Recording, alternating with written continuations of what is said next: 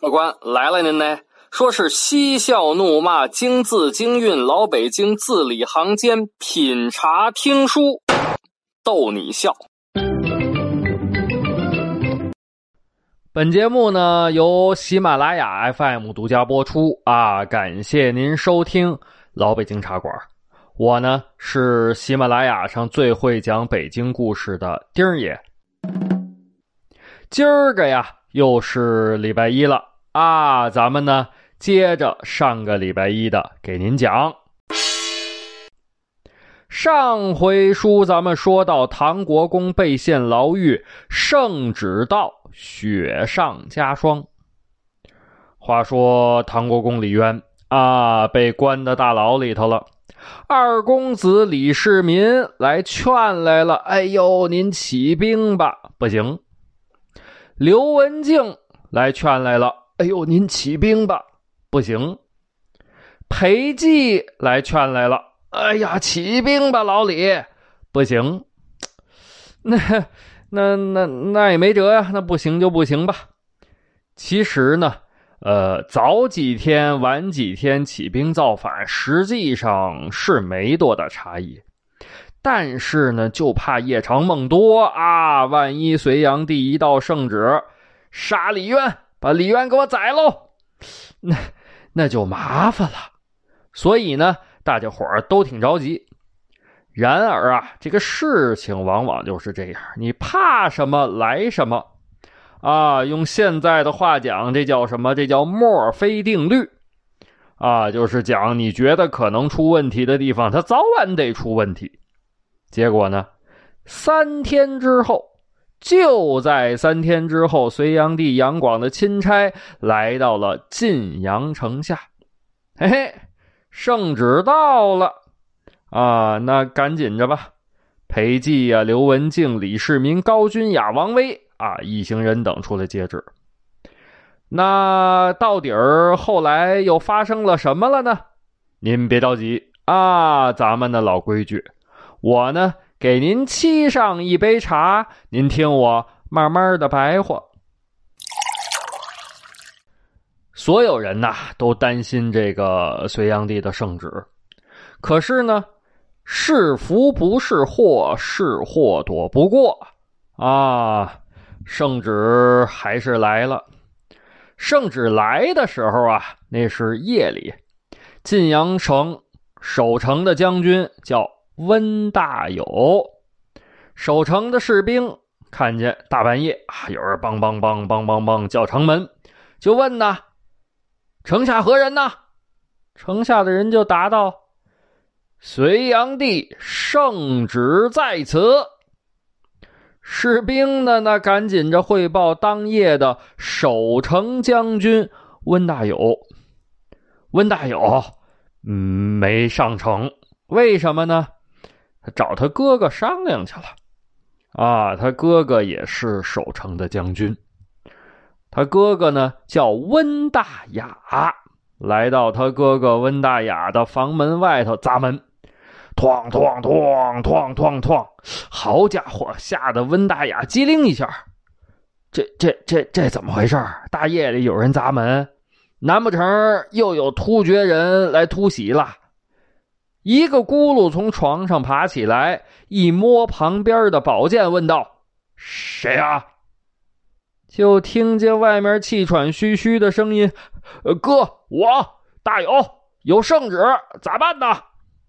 啊，当时呢，由于突厥经常来突袭，所以守城的军兵啊，甭管您是将军还是士兵，都是合衣而眠。就是说呢，睡觉的时候都不脱衣裳，啊，您要是脱的光不出溜的，嘿，您是睡得挺香挺舒服，回头人家一攻城，冲啊杀呀，您急忙找再找不着衣裳，那那那多耽误工夫啊！所以当时的守城的将军也是合衣而眠。一听说有圣旨，温大雅心里想：糟了。怕是唐国公啊，这个性命难保。于是乎，赶紧哗啦咔嚓开门。弟弟温大友进来，拉住哥哥的手就问：“呃，哥咋办呢？你说咱咋办呢？”啊，这个温大雅呢，毕竟比他兄弟大几岁。温大雅略加思索，然后说道：“兄弟，兵来将挡，水来土掩，你去拖延一阵子，我呀，呃，去问问二公子。”于是乎，兄弟二人兵分两路，弟弟温大友上城楼负责和传旨官拖延时间，温大雅赶紧的上马干嘛呀？去找李世民。啊！一拿鞭子抽马屁股，驾！很快来到了李世民的府邸，门口有站岗值班的警卫呀。一看，哎呦呵，认识啊，这不是温大人吗？啊，守城的将军，赶紧帮着温大人勒住了马。吁吁！哎呦，温大人，您您您这是怎么了？瞧这急的这个。温大雅滚鞍下马，呃，我我要见二公子，圣旨到了。看门的说了，呃，那那温大人，您稍后，我进去给您通禀。我和你一块进去，事关紧急，来不及通禀了。这看门的犹豫了一下，一咬牙，啊，行，嗯。于是看门的带着温大雅来到了李世民的寝室之外。李世民呢，还没睡觉呢啊！这几天就是寝食难安，外头一看就能看着啊。这个屋里头灯火通明啊，而且有那个人影映在窗户上。看门的军士赶紧在外面朗声说道：“呃，报二公子，守城将军温大雅求见，说是圣旨到了。”话音刚落，李世民哐啷一下子把房门打开了，自己快步迎上前去。温大雅刚要行礼，李世民一拖温大雅的胳膊，说道：“温将军，有话快说，有话快说。”啊，这温大雅呢，就把城门外头有人叫城门，说是传圣旨的事情和李世民说了。李世民呐，其实早就预料到了。啊，反正早晚圣旨得来，怎么办呢？以不变应万变，先接圣旨再说。于是告诉温大雅：“温将军，开门迎接传旨官。您那边好生安顿好酒好菜，接风洗尘。然后呢，哎，这边告诉军士去。”通知刘文静陪祭前来府上议事。这个兵分两路啊，温大雅走了，开城门接待传旨官。啊，不大会儿的功夫呢，这边刘文静和裴寂都到了。简略的商量过后，大家一致同意先接圣旨。天光大亮了啊，在晋阳城的大堂，裴寂、李世民。刘文静、高君雅、王威接旨。传旨官呢？哎，看这个传旨官现在的表情好像很愉快，看来呀，温大雅款待的不错啊。下面人都站好了，传旨官拿出一卷白绫子。啊，您说了。嗯，丁爷，这个白绫三尺，鸩酒一杯，是要把李渊给弄死吗？您别着急啊，我呢给您续上一杯水儿咱们接着嘚吧。您别看这白绫子就是赐死啊，隋朝的圣旨按照不同的等级是不同颜色和不同材质。啊，一般来讲，五品以下官员接到的圣旨没有轴，就是白绫子；五品以上的官员呢，哎，一品官员接到的圣旨是玉轴，啊，二品官员接到的圣旨是犀牛角轴，三品官员接到的圣旨是贴金紫檀轴，四品和五品官员接到的圣旨是黑牛角轴，但是呢，这个圣旨都是白绫子啊。那么这次传旨官带过来的呢是犀牛角轴的白绫子。得了，下面都站好了啊！您问说，那丁爷他们这是要造反都不跪呀？这要造反吗？隋朝啊。是行礼鞠躬啊，接圣旨是不跪的啊，就是行礼鞠躬。接圣旨下跪啊，那是元朝和元朝之后才有的规矩。所以呢，下面人啊排排站，哈哈，都站好了。传旨官嗽了嗽嗓子，说道：“应天顺时，受兹明命。您听好了啊。”可不是所有的圣旨开头都是奉天承运皇帝诏曰啊，不是啊。隋朝的时候，一般圣旨的开头就是应天顺时，受兹明命。传旨官说了，应天顺时，受兹明命。免李渊、王仁公所犯之罪，官复原职，统领旧部。嘿，好家伙！李世民心里这个开心，这个美呀！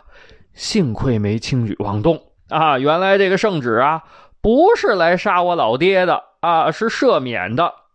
同时，李世民的心里头也对李渊更增加了一分尊敬。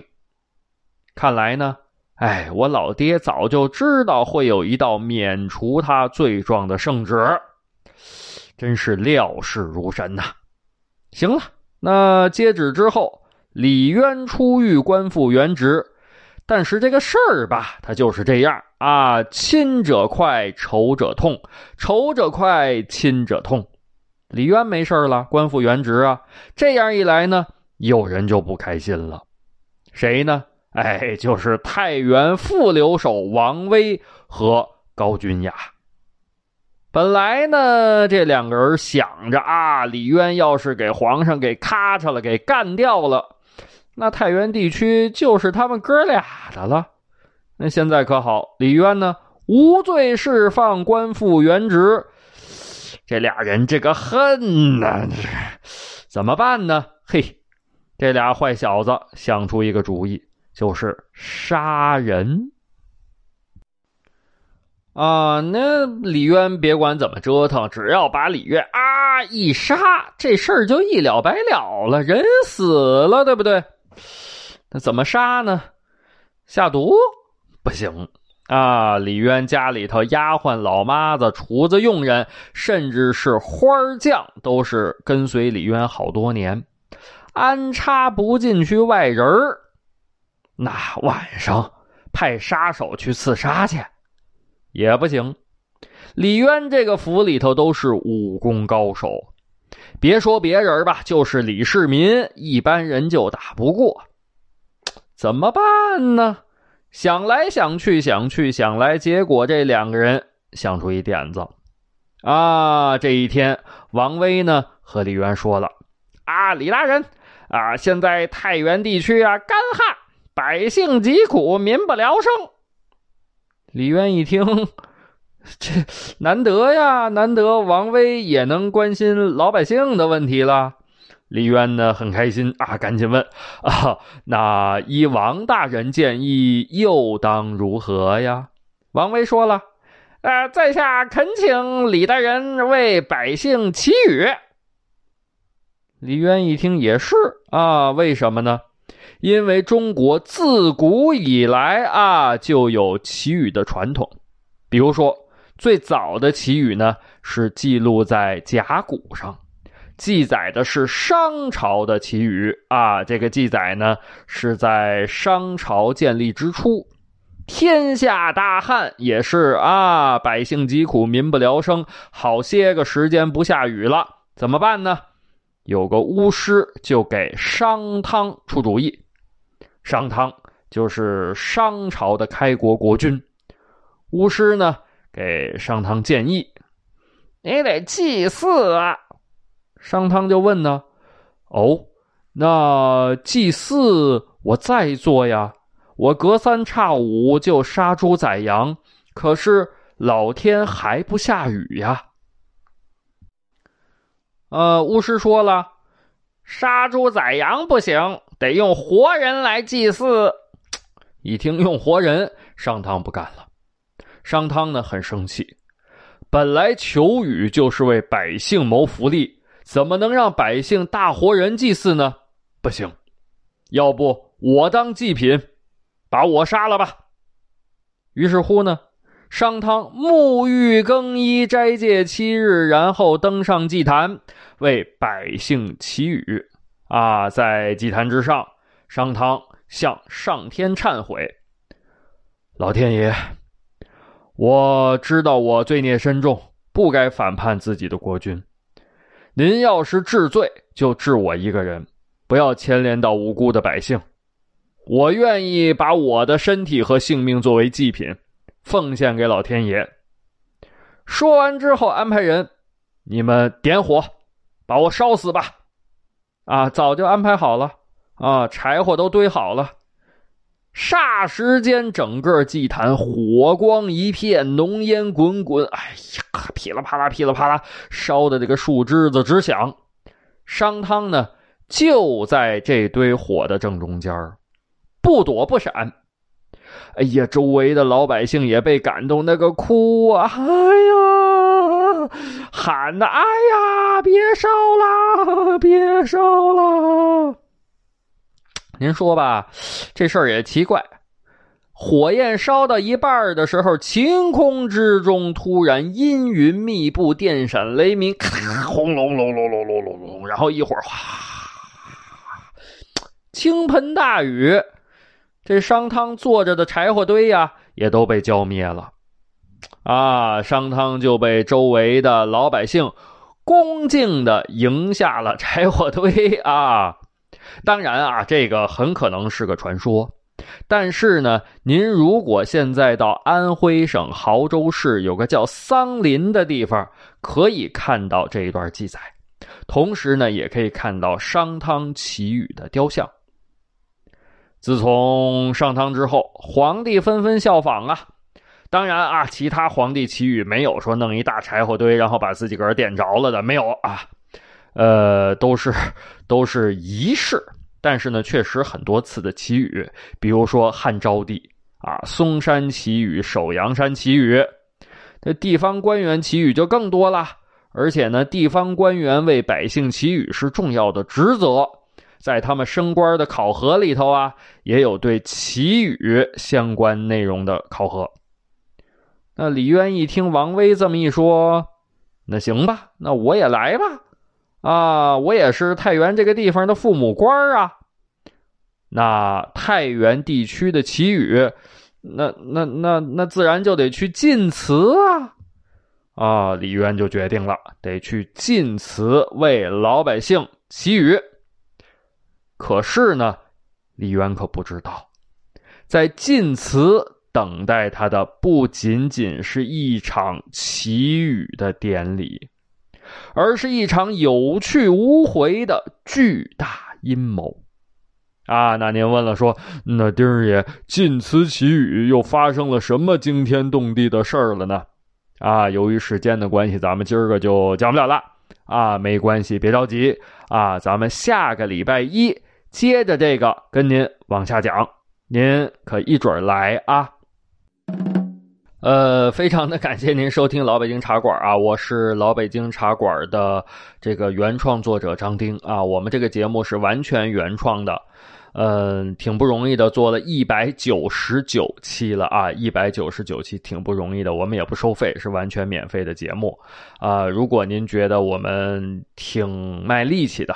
啊，作为我们坚持的动力吧，作为坚持的动力，也感谢您评论个六六六啊，给点个赞，呃，我在这儿谢谢您了，谢谢，谢谢。